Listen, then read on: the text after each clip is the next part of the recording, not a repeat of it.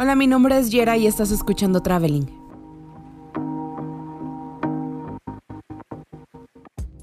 No sé ustedes, raza, pero a mí siempre me gustaba sentarme hasta atrás en el cine. No sé por qué, pero pensaba que los asientos de hasta atrás y de mero en medio eran los mejores. Pero creo que eso era más que nada porque quería evitar a la gente. Y ya sé que hace mil años nadie va a las salas de cine, pero hago este podcast por la nostalgia de las salas y esperando que muy pronto podamos regresar a vivir esa magia. Y hablando de nostalgia, aquí les va un sonido que probablemente reconozcan.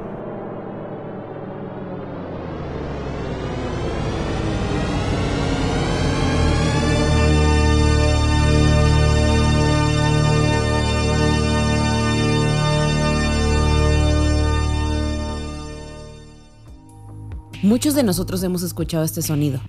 Ya casi no, pero más o menos hace 10 años esto salía antes de que iniciaran las pelis en los cines. Este es el Deep Note de THX o THX, sonido que se reproducía en las salas para mostrar su gran fidelidad de audio. Después del estreno de Star Wars El Imperio contraataca, George Lucas inició una nueva aventura con el científico de audio Tomilson Holland, se dieron cuenta de que había un control enorme de cómo se grababa en el set y en la edición, pero al llegar a las salas de cine este se perdía por completo. Así que en 1983 mi héroe personal George Lucas fundó la compañía THX, que se encargaba de crear un sistema de certificación de alta fidelidad para audio y video, para cines, autos, computadoras y hasta consolas de videojuegos porque mi papá se quería asegurar de que el soundtrack del Retorno del Jedi fuera reproducido de la mejor manera posible. Esto para ayudar a que cada artista pudiera entregar su verdadera visión a la audiencia ya en las salas. Sin embargo, el sistema que todos conocemos y no sabíamos que conocíamos, que se sigue utilizando hasta ahora, nació hasta el 2002 como tal, que así como Costilla de Dan se separó de Lucasfilms para poder crear su propia compañía. Pero no se confundan, este no es un sistema de grabación, sino de reproducción. No solo son bocinas las que hacen que todo suene bonito, sino para que una sala pueda estar certificada, esta tiene que cumplir con los requerimientos arquitectónicos también. Tienen que ser paredes tratadas acústicamente, paredes que no sean paralelas, entre otras cosas.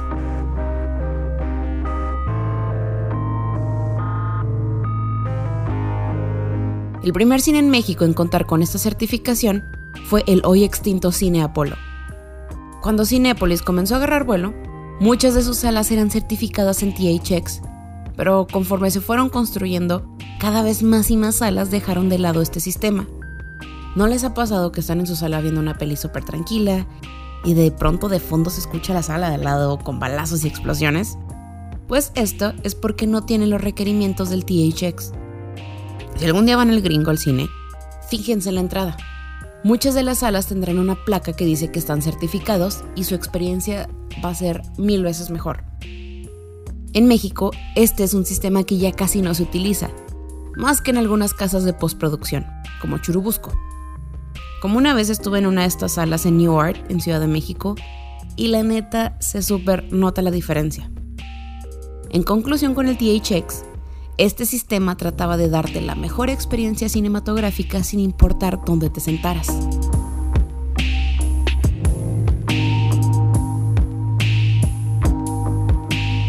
Pero, Yera, si las salas no tienen este sistema, ¿dónde me puedo sentar para que se vea y se escuche más chido?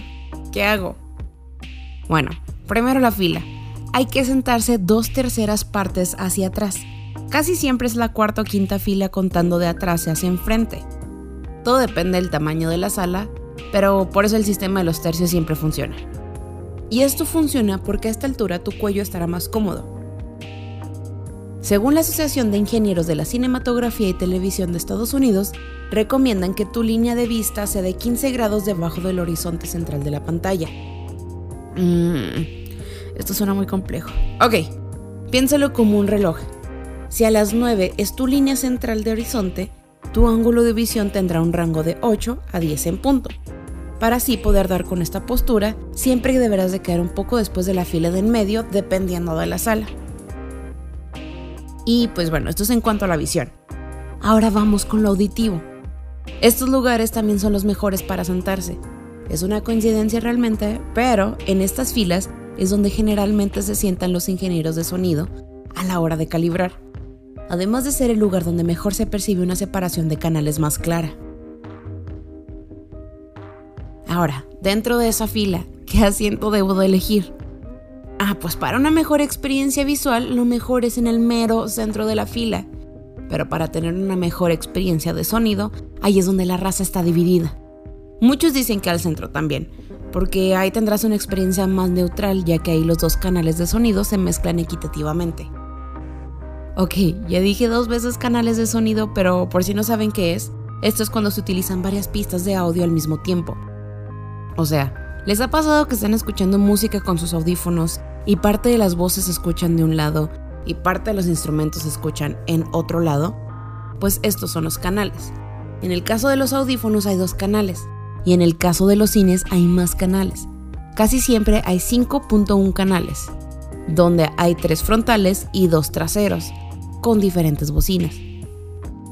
Por eso, a diferencia de los que dicen que sentarse en el medio es la mejor opción para el audio, hay otros que dicen que hay que sentarse cuatro butacas al lado del asiento del medio para poder experimentar un sonido más dinámico, donde realmente puedas separar el sonido del diálogo, al de la música y los demás sonidos.